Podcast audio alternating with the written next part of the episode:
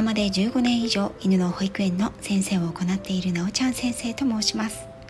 こちらの番組ではあなたとワンちゃんの10年をよりよく変えるをモットーに犬と生きる十数年をもっと本気で楽しみたいあなたに。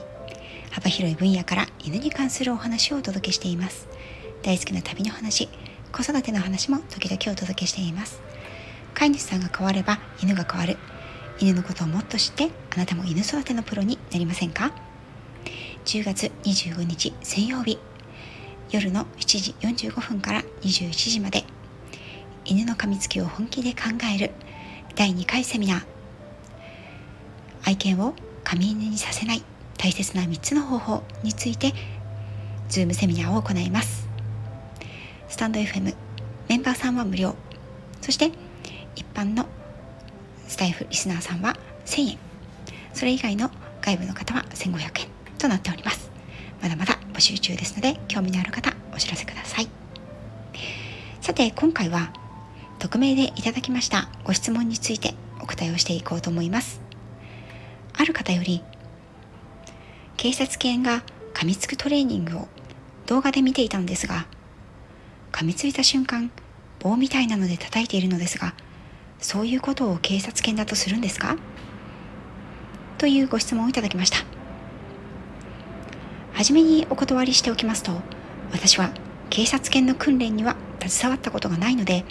正確な情報はプロの専門家に確認をしていただくとより良いのではないかなと思います。あくまで一般的な概論と私の意見になりますことをご了承ください。そしてこの疑問ご質問に答えようと思ったんですけれども意外と長くなりそうなのでまずは警察犬について皆さんにお伝えをしていこうと思います。ですのでこちらは前半。次回後半をお伝えしていきますね。まず警察犬というと皆さんのイメージの中ではどんな犬になるでしょうか。強い大きい勇敢忠実賢いなどでしょうか。警察犬には実は2種類のタイプがあることをご存知ですか。主に地域の警察署県警クラスや警視庁について飼育管理訓練をされている直轄警察犬。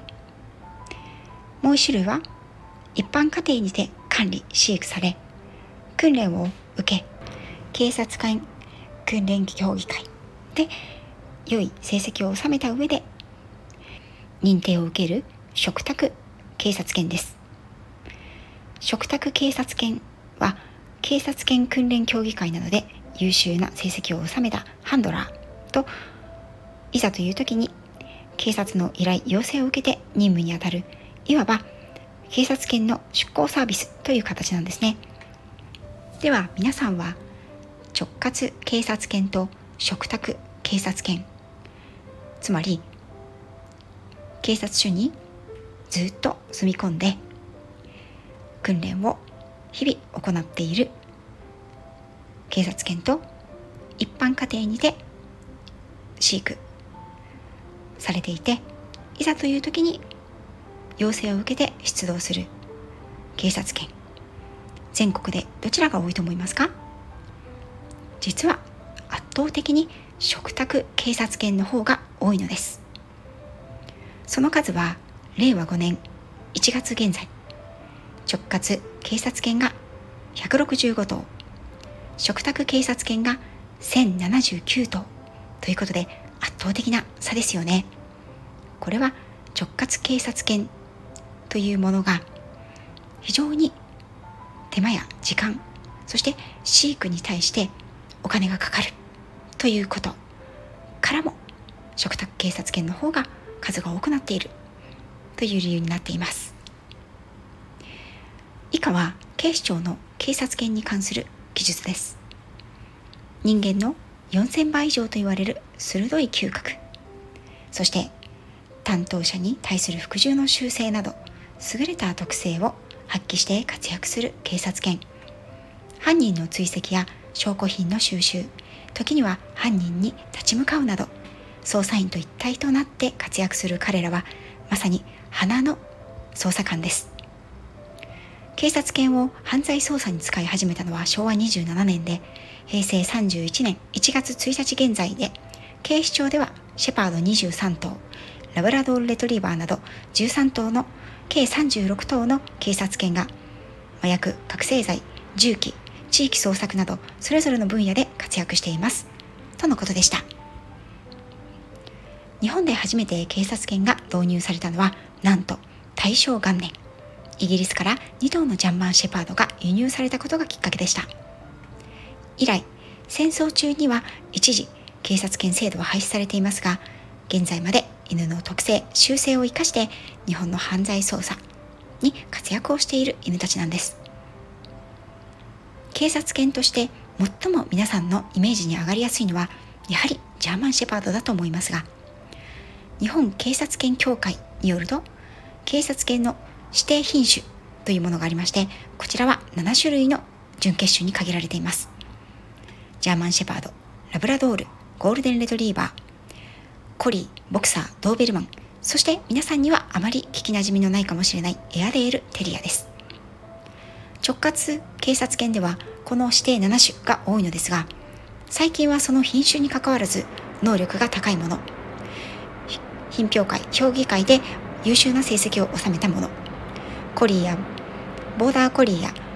柴犬スパニエルなどの中型犬。チワワトイプードルなどの小型犬も警察犬として活躍しているそうですよ。さて警察犬の紹介はここまでとして彼らのお仕事くんお仕事と訓練についてお話をしていきたいと思います。警察犬のお仕事は多岐にわたりますが以下はその主なお仕事内容となっています。細かく分ければいろいろあると思うんですけれども主にこの3つになります。即席追求。これは捜索周期選別。これは匂いを嗅ぎ分けるというものですね。現場に残された遺留品の匂いと容疑者のものが一致するかなどを調べるものです。そして最後が警戒。これはパトロールや警戒護送等の仕事です。これらのうち主に即席追求捜索と周期選別については犬の最大の武器であり人間がいくら訓練しても追いつくことができない類まれな犬たちの嗅覚を人間の警察捜査のために役立てているというものになっているんですよね。そしてこれらの活動を実際の現場で正確に求められる正確さでですねこなすようにこなすことができるようにそして結果を得られるように警察犬たちは日々訓練を行っています警視庁の警察犬のページに訓練犬の1日のタイムスケジュールが載っております。かなりハードな一日を過ごしていることがわかると思いますよ。ぜひご覧になってみてくださいね。そしてこの訓練なんですが、直轄警察犬であれば、訓練士は担当者が行います。警察署に居住している直轄警察犬の訓練士になりたい人、この訓練士さんは警察官になる必要があるんですね。そして鑑識課、警察犬係に配属される必要があります。この警官の方が警察犬の日々のお世話、訓練、出動までを担うんですよね。一方で、嘱託警察犬は、その訓練担当は警察官である必要はありません。警察犬、指導手、JKC 公認訓練士、公認訓練士、これは各種民間団体認定でも OK なんですけれど、愛玩動物使用管理士などの有資格者であり、各都道府県で年に1回、警察犬の審査会が行われていて、その審査会に合格する必要があり、ということです。合格して認定を受ければ、嘱託警察犬とともに、警察犬の指導手、つまり訓練士として現場に出動することが可能です。警察から出動要請の連絡が入り次第、即出動ということになっていきます。それでは、直轄訓練犬、直轄警察犬は一体どんな訓練を日々行っているのでしょうかこれについては次回お答えしていこうと思います。そしてご質問にあった通り、警察犬の訓練では噛みつくトレーニングをするのか、そしてそのトレーニングの中で犬を叩くということがあるのだろうかということについても触れていきたいと思います。次回もまた楽しみにしてくださいね。最後まで聞いていただきありがとうございました。